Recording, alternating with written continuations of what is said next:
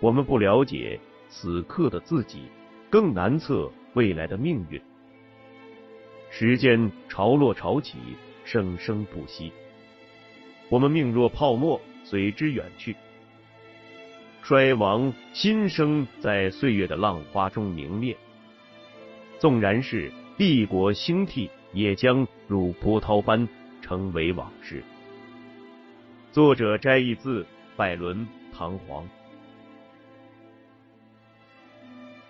在理想、信仰与野心、欲望纠缠裹挟的时代，在权力与金钱对人性异化的漩涡里，一个人半生的追求、挣扎、迷惘，一对灵魂二十余载的爱恨聚散，一群七零后海归。所经历的1997至2009年的中国当代史，请听长篇小说《丹尼往事》，作者葛望川。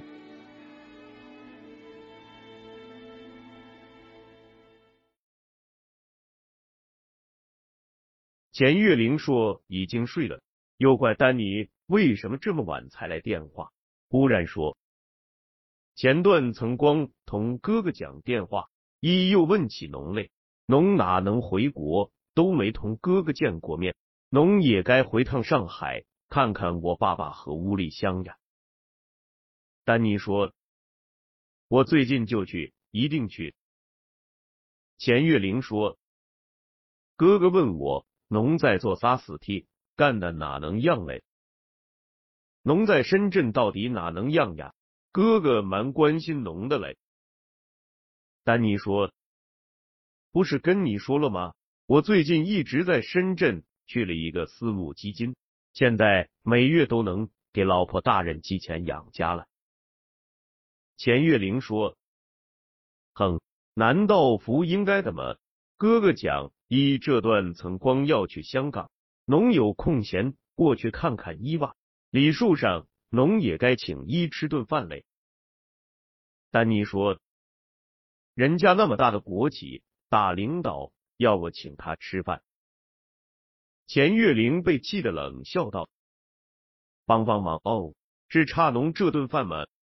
是农福该差这档心思。”哥哥讲：“阿拉两人两地分居，服是长久之计。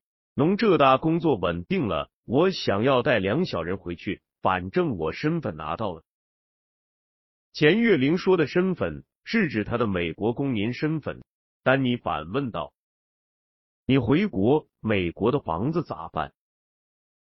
钱月玲说：“租出去呀，租出去，每年还有收入的呀。”丹尼说：“你们回来住哪里？不还得在国内买房子吗？”钱月玲说。买呀，哥哥讲了，现在上海买房子老适宜的呀，不错的地段，三居室，两百来万，首付个几十万就可以了。但你心里算账，国内房子的首付，美国房子的按揭，一家四口的吃喝拉撒，自己现在的工资越想头越大。两人聊完，挂了电话，丹尼叹了口气，忽然。电话又响了，他一看是三爷爷的手机号，马上接起来，一听是张景刚。电话里，张景刚的声音很急，喘着粗气说：“大哥，这边出事了。”丹尼摆着做大哥的谱，严厉的说道：“急什么？慢慢说。”张景刚咽了口唾沫，说道：“出事了。”三爷爷让人给打了。啥？丹尼的声音也变调了。你再说一遍，你再说一遍，是不是你们又给三爷爷惹啥事了？张景刚说：“哎呀，不是我们，是村里那个进进他爸。哎呀，一句两句说不清楚，你快回来吧，三爷爷在医院里呢。”丹尼当天就坐飞机赶回中州市，下了飞机，发现有一个唐铁军的未接来电。他想了想，没有回。张景刚赶到机场接了他，两人坐着出租车往家赶。一路上，张景刚跟丹尼讲了全部过程。原来上次丹尼回中州时，他们聊天聊到过的那个进进他爸一直在跟晴晴他爸争夺村委会主任的位置。进进他爸前些年在广东当包工头，后来慢慢的还承包各种工程，家里攒了几百万。不要说黄村堡，就是在中州市南边这片城乡结合部，都算是。数一数二的企业家，这次为了当这个村委会主任，进进他爸咬牙跺脚，拿出来一半，在村里挨家挨户买选票，在区里疏通关系。忙了几个月，可算来算去，自己的票数还是凑不够。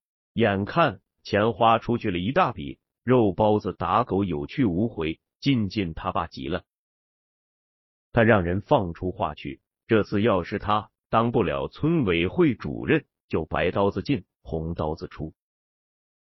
这消息传到了区里，前一年这个区的另一个村子就因为村委会选举的事爆发过火并，还出了人命。进进他爸前些年在外面混，黑白两道往来的人鱼龙混杂，弄不好真会出事。区里领导很重视。一个区委副书记找晴晴他爸，让他退出，把位置让给进进他爸。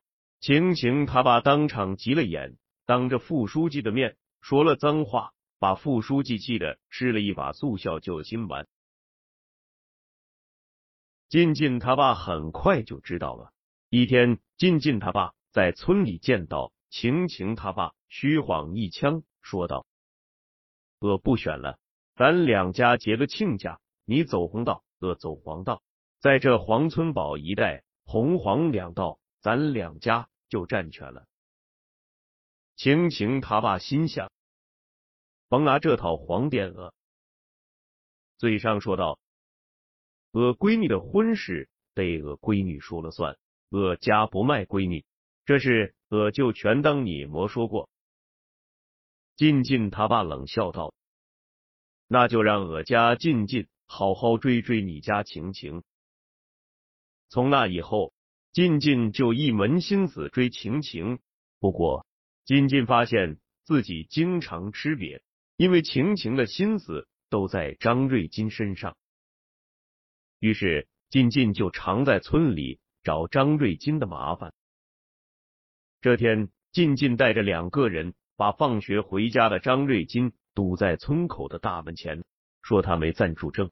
不让他进村，两人扭打起来。三爷爷听到消息，赶过去拉架。进进一伙人里有个愣头青后生，是隔壁外村的，不认识三爷爷。看着一个老头冲过来拉进进，以为是张瑞金的帮手，上去就是一拳，把没提防的三爷爷打倒在地，胳膊撞在路边石头牙子上，当时胳膊就动不了了，头还磕破了。进进一看惹了祸，催那闯了祸的后生赶快跑。张瑞金要去追，被进进拦住，两人打在一块。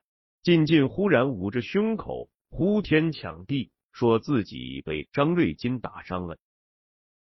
附近的联防不早不迟，刚好赶到，当场把张瑞金抓进了派出所。三爷爷和进进一起被送进了附近的医院。丹尼听张景刚讲完，问三爷爷的伤势怎么样。张景刚说：“其他没啥，都是皮外伤，就是三爷的胳膊磕在石头上，挺重，年纪大了，骨折了。医院给他把胳膊接上，打了石膏。老头硬是要出院，昨晚上已经回家了。”丹尼想，三爷爷能够回家，说明除了骨折外，其他没有什么大问题。他又问张景刚：“那瑞金现在还在派出所关着吗？”张景刚点点头。出租车在黄村堡的大门口停下来，丹尼把车费结了，跟张景刚说了一声，把旅行箱从后备箱取下来，就头也不回往三爷爷住的院子跑。他进了院子，直奔三爷爷的屋子。三爷爷躺在屋中间的躺椅上，正和坐在旁边小凳子上的隐隐说话。看见丹尼进了屋门，三爷爷埋怨道：“魔是回来干啥来？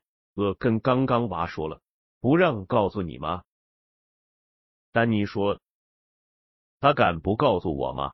出这么大的事。”三爷爷的胳膊骨折了，但一接好，还打了石膏，其他看来并无大碍。丹尼一进屋，莹莹就从板凳上站起来，拉丹尼坐。丹尼笑着谢绝了，让他坐。丹尼问完三爷爷的情况，又跟莹莹笑笑，扶着他坐回小凳子上。丹尼出了屋门，屋子外面很冷，十二月的中州市。温度已到了零下，他打了个冷战。张景刚已把丹尼的行李放在了他和张瑞金住的那个屋子。丹尼从钱包里拿出厚厚的一沓钱，递给张景刚。张景刚把两只手在外衣胸口上蹭了蹭，把钱接过来。丹尼说：“这钱是给你照顾三爷爷生活用的。”又问道。你去派出所看瑞金了吗？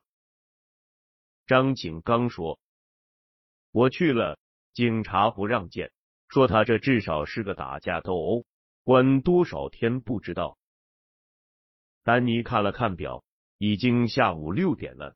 他想了想，跟张景刚说：“先去趟派出所，看能不能见到瑞金。”丹尼和张景刚。没能见到张瑞金，派出所值班的警察说，要么取得受害人进进家里的谅解，可以考虑先把人放出来；要么就等这事处理完，看看要关张瑞金多少天。丹尼问能不能取保候审，警察刚喝了一口茶，笑的差点喷了一桌子，但又马上严肃的说道：“你电视剧看多了吧？”啥取保候审？这现在还是违反治安管理处罚条例的事件，就归咱派出所管。我们这儿没取保候审一说。下一步，要是人家不给你谅解，上升到刑事调查，那就不好说。回去等着吧。丹尼和张景刚垂头丧气的出了派出所，回到村里已是晚上九点多了。两人还没进院门，就听见院子里面大吵大闹的声音。推开门，吵架的是晴晴和另一个男的。院子里没有灯，只能靠院外路灯光照见院子里的人。但你看不清楚那个男人的脸，只看见那人头上包了一头的纱布，一条胳膊上还吊着一条白纱布，白花花的，在灯光下很扎眼。张景刚开口道：“我说静静，你又在这闹啥呢？”晴晴看见张景刚和丹尼，更来了精神，对张景刚说道：“我来看三爷爷，才磨一会儿，他就追到这儿闹。”他转头对静静说道：“你修仙人呢？明明磨啥事？你裹一头的白布，难不成给你爸带孝呢？”静静的嗓门也很大，说道：“少放屁！你算人家啥人吗？我跟你没话说。”他掉头跟张景刚说道：“你回来了，我就跟你说，我这伤去医院检查了，人家医生让我好好回家休养咧。人家说了，这是内伤，得养好几个月。你说咋办吧？这营养费、误工费。”你说个数。晴晴那边更来了气，上去一边要扯进进头上的纱布，一边嘴里说道：“明明是你们把人家三爷爷打了，你还猪八戒倒打一耙，还误工费嘞！你个磨工作的闲人，务啥功呢？金进说：“谁打三爷爷了？你可不能胡说。现在是法治社会，要讲证据嘞。你看见鹅哪只手打的？”他一边嘴里说，一边躲着晴晴要抓他头上纱布的手。可他一只手本来吊在绕着脖子的纱布上，明显处于劣势，没几下。头上的纱布就被晴晴扯住，他只好把原来假装受伤的手也举起来去掰晴晴的手，谁知晴晴的一只手又抓住了他脖子上吊着的纱布，他就又去掰晴晴另一只手，手忙脚乱一阵，进进头上的纱布已散了，脖子上纱布也被晴晴抓住，勒得进进龇牙乱叫。张景刚怕闹得不可收拾。忙上前来劝架，金进趁机摆脱了晴晴的手，可头上的纱布已经散了，脖子上的纱布条子也在脖子上扭成了麻花。他气急败坏的，干脆把两团纱布都扯下来，冲着晴晴喊道：“你等着，晴晴，我跟你磨完。”他又看看张景刚，说道：“张景刚，我告诉你，要不拿点钱出来。”你家张瑞金就别想出来。进进一边说，一边后退着往院子外走，一头撞在丹尼身上。进进才意识到张景刚不是一个人回来的。他抬头看了一眼丹尼，路灯光刚好照在丹尼脸上，进进吓得往后跳了一步，然后一边往外走，一边嘴里嘟囔：“见了鬼了。”张景刚看着进进出了院门，对晴晴说道：“晴晴，真看不出来，你这身手了得嘞。”晴晴很得意的说道：“可不，我平时跟着三爷爷练拳嘞。刚刚哥，你要不要试试？”张景刚说：“呵呵，行了，给你根绳，你就当梯子了。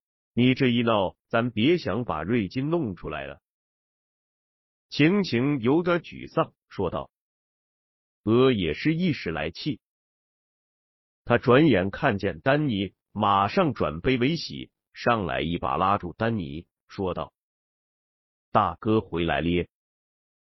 我过来看三爷爷，就听说你回来了，特意在这儿等了，要不还碰不到进进来闹事。”三人一边说，一边进了屋。三爷爷还躺在躺椅上，丹尼问他感觉怎么样，三爷爷没回答，问丹尼和张景刚去见到张瑞金没有，丹尼摇摇头。三爷爷叹了口气，说道：“我认识那几个都退休了，年龄最小的孙书亮几年前也退休回山东了，现在临时找不到个人把瑞金娃捞出来，跟磨脚蟹一样。”丹尼说：“您老人家别急，我想办法。”张景刚听丹尼这么说，来了精神，对三爷爷说道：“我就说大哥有办法，您老还不信。”丹尼心想：“我能有啥办法呢？”三爷爷睡了，莹莹也回了自己的屋子。丹尼和张景刚走出三爷爷的屋子，来到院子里。天上云开雾散，一轮明月照着院子里的白地，凉气一下子冲醒了丹尼的头脑，似乎把刚才的烦恼也冲走了。他跟张景刚说道：“你先去睡吧，我在院子里站一会儿。”张景刚把两手揣在军大衣袖子里，跟丹尼说道。大哥，我陪你站一会儿。丹尼抬头看着天上的月亮，隐隐约约的想起快二十年前有一次，他跟他妈罗有弟在一起时看到过的一轮这么大的月亮，也是这么圆。张景刚问丹尼：“大哥，你在想啥？”丹尼说：“没啥，就是觉得今晚上月亮好。”很久没有看见这么大、这么圆的月亮了。张景刚抬头，似乎才看到，点点头，一下子咧开嘴笑着说道：“是特别圆。”两人就这样站着，看着天，圆月照出院子里白白的地上两个人影。第二天一大早，丹尼醒来，看见另一张床上空着，张景刚已经起来了，他也起了身，从行李里拿了洗漱包，想到院子里的水台上洗脸刷牙。刚出门，被正在扫院子的莹莹看见了。上来一把把丹尼推回屋子里，丹尼正在纳闷，想了想，又想推门出去，可莹莹已经进来了，手里拎着个暖瓶，拿着一只空盆，里面还放着牙缸和香皂。丹尼笑笑说了声谢谢，就在屋子里洗漱起来。刚收拾完，手机响了，他拿起来一看，是唐铁军，他接了电话，唐铁军问他。在哪里？丹尼如实说了。唐铁军又问他回中州市干什么？丹尼说自己的外公病了，回来看看。唐铁军说：“我打你电话没打通，问小梁你去哪了？他只说你要请几天假回趟老家。你外公病情怎么样？”丹尼说：“还好，稳定住了。”唐铁军说：“那正好。”我昨天晚上从香港到了中州，本来想让你从深圳也飞过去。你今天中午跟我去见一个人。丹尼比跟唐铁军约定的时间早半个小时，到了位于中州市东郊的合川迎宾馆。这里原是合川省政府招待所，改革开放后被改造成了一个兼具会议中心。和住宿旅游功能的四星级酒店。丹尼下了出租车，就给唐铁军发了短信，然后在酒店大堂的沙发上坐着等。一会儿，丹尼从大堂的落地玻璃窗看见一辆黑色奔驰 S 三五零开到了酒店大门前。唐铁军新近招来的香港女秘书兼情人 Sandra 先下了车。Sandra 穿了件帮了全身凹凸有致的米色翻底职业套装，身上披着一件蓝色的 DOA 羊绒大衣，脖子上围着一条和美丝花丝巾，丝巾在风中迎风飘舞。他脸上化了浓妆，头发高高盘起，一路走来，婀娜多姿，引着酒店的服务员和往来的几个住店客人驻足观看。随后下车的。是唐铁军，他下车没穿大衣，只穿着一件在香港定制的藏青色麦克纳斯 Novas 西服，胸口的口袋里还插着一条花手绢，脚上棕色的 Prada 皮鞋照得出人影。他似乎前一个晚上睡眠不足，一路打着哈欠走进大堂。他看见迎上来的丹尼，皱了皱眉头，没说话。丹尼知道是为什么。丹尼从深圳来中州时，行李箱里除了几件日常的衣服，就塞了件深灰色的休闲西服，没带西服正装。他一大早接到唐铁军的电话，也没时间去上街买东西。好在他还带了一件白衬衫，身上原本披着一件多拜瑞的藏青色厚风衣。出门前特意拿刷子清理了一下。脚上的一双费尔高某的黑皮鞋，出门前也特意上油擦了擦，还算过得去。唐铁军看了看手腕上那块硕大的、闪闪发光的百达翡丽，对三爪说道：“你上二楼餐厅订个包间看看，别出岔子。”三爪点点头，又冲着丹尼微微一笑，扭头走进了电梯间。丹尼讪笑着问道：“老大，今天见谁呀？到这么偏一个地方？”唐铁军叹口气说道：“省领导嘛，要注意影响。这地方是他们合川省的地盘，比较方便。”丹尼问道：“哦，是位领导呀？”唐铁军说：“按说跟我还是一个院长大的，不过有好几年没见了，人家走仕途，这几年顺风顺水，已经是副省长了。”丹尼心里咯噔一下，低声嘀咕了一句：“难道是张千明？”声音虽然低，还是被唐铁军听见了。